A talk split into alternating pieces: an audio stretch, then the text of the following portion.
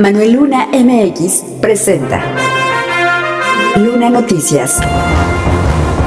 Compartimos conocimiento. Todavía este, persiste ahí la cuestión de que pueden diferenciar cuál es una auditoría o qué alcance tiene una auditoría de cumplimiento financiero o una recomendación. Compartimos conocimiento. En esta temporada nos enfocamos más a la pantufla porque es como muy solicitada por Navidad, por Reyes, pero también hacemos mucho peluche, de peluche navideño, con bufanda, con regalito.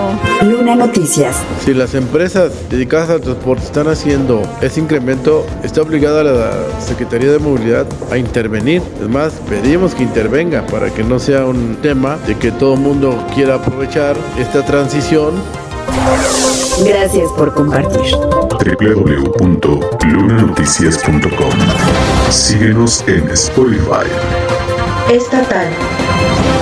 A principios de este mes, la empresa de autobuses Sinacantepec incrementó sus costos en rutas foráneas de la ciudad de Toluca. Y a finales de julio, también lo habían hecho las empresas Flecha Roja y Caminante. Ante ello, el diputado presidente de la Comisión Legislativa de Comunicaciones y Transportes, Nazario Gutiérrez Martínez, pidió que intervenga la Secretaría de Movilidad para que no sea un tema en el que todo mundo quiera aprovechar la transición del gobierno estatal. Las instancias gubernamentales, ya el Poder Ejecutivo que tiene la facultad y el Poder Legislativo que tiene la facultad de legislar en esa materia, sí, no hemos actuado, no hemos trabajado ese tema. ¿eh? Si las empresas dedicadas al transporte están haciendo ese incremento, está obligada la Secretaría de Movilidad a intervenir. Es más, pedimos que intervenga para que no sea un tema de que todo el mundo quiera aprovechar esta transición, ¿sí? esta transición en lo que está el Ejecutivo sentándose bien en el gobierno, pueden aprovechar para estar incrementando tarifas, ¿no? Recordó que anteriormente hubo inconformidad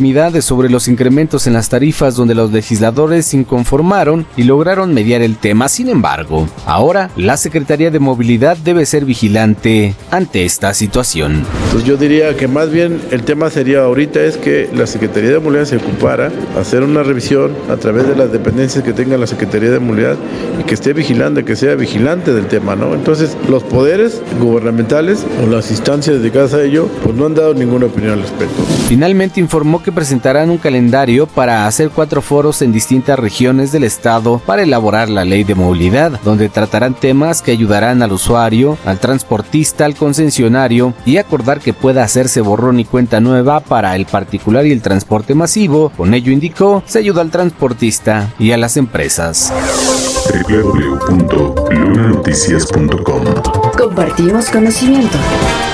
Con la llegada de la época decembrina también llega la época de regalos que tradicionalmente pueden ser los peluches. Sin embargo, la producción y venta post pandemia ha comenzado a afectar a los productores nacionales con la llegada también de peluches importados, como lo platica Sheila Corona del taller Dalis Toys de Xonacatlán, quienes elaboran entre sus opciones esferas navideñas como novedad para este año.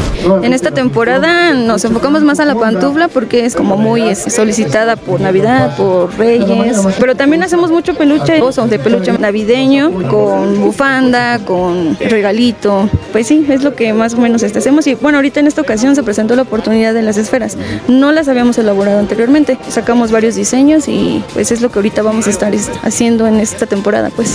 Si bien esperan que las personas los conozcan y les compren, consideró que la producción se ha visto afectada con la llegada de peluche importado, ya que ese peluche tiene procesos diferentes al que es elaborado en nuestro país y es muy barato. Nos hemos dado cuenta que ha habido mucho muñeco importado y eso es como que lo que ha bajado mucho las, las ventas a los productores de, de Xonacatlán, porque aparte de que es este es muy barato y entonces este pues aquí normalmente nosotros es, lo que le damos el valor pues es que es más como artesanal, es más artesanal que pues desde un corte, una costura, una rellenada, este pues se hace manual, pues ese es el valor que nosotros le damos y pues ya el muñeco este importado pues bueno ya son otros procesos y pues es más económico.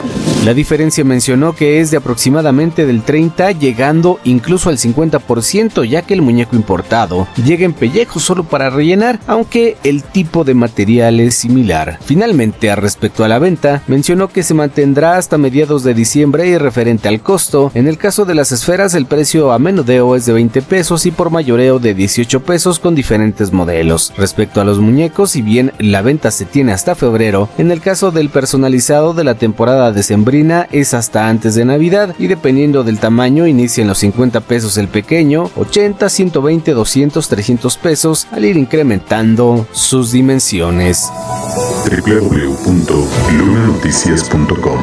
Compartimos conocimiento.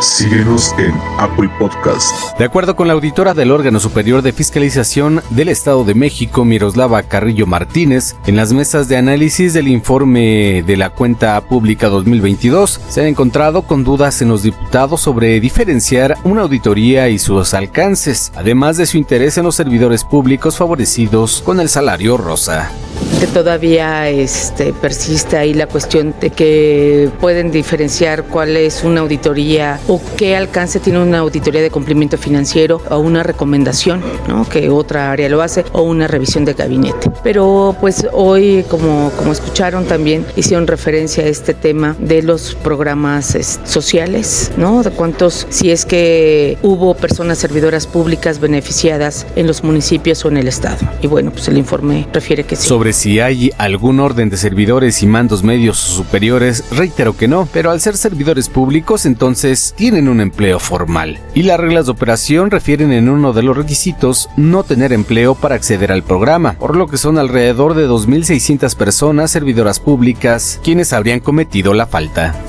No es robo, hasta este momento no me corresponde evaluarlo, hasta ahorita es algo indebido al no cumplir la propia regla de operación. Sin embargo, recalcó que todavía viene un proceso largo tengo que hacer énfasis en que todavía viene un proceso largo, porque se culminó con la etapa de auditoría, pero ahora inicia una igual de especializada que es la etapa de aclaración y la unidad de seguimiento tiene 120 días para emitir un informe de solventación, solventación parcial o no solventación. Y después turnarles expediente al área de investigación del OSFE y, y hasta entonces que se hagan las investigaciones ya podremos saber el nombre de las personas servidoras públicas pero esto todavía nos falta un buen camino. Son varios meses, te estoy diciendo alrededor de nueve meses, diez. Respecto a las sanciones, pueden ser acreedores a ellas de entrada el servidor público que permitió o dio de alta al otro servidor público en el programa social, ya que no debería permitir tal situación y sería la Contraloría Interna quien debe aplicar la sanción.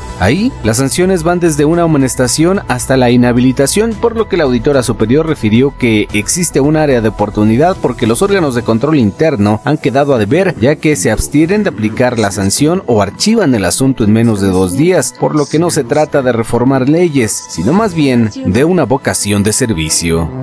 www.lunanoticias.com Ya tienes conocimiento. Compártelo.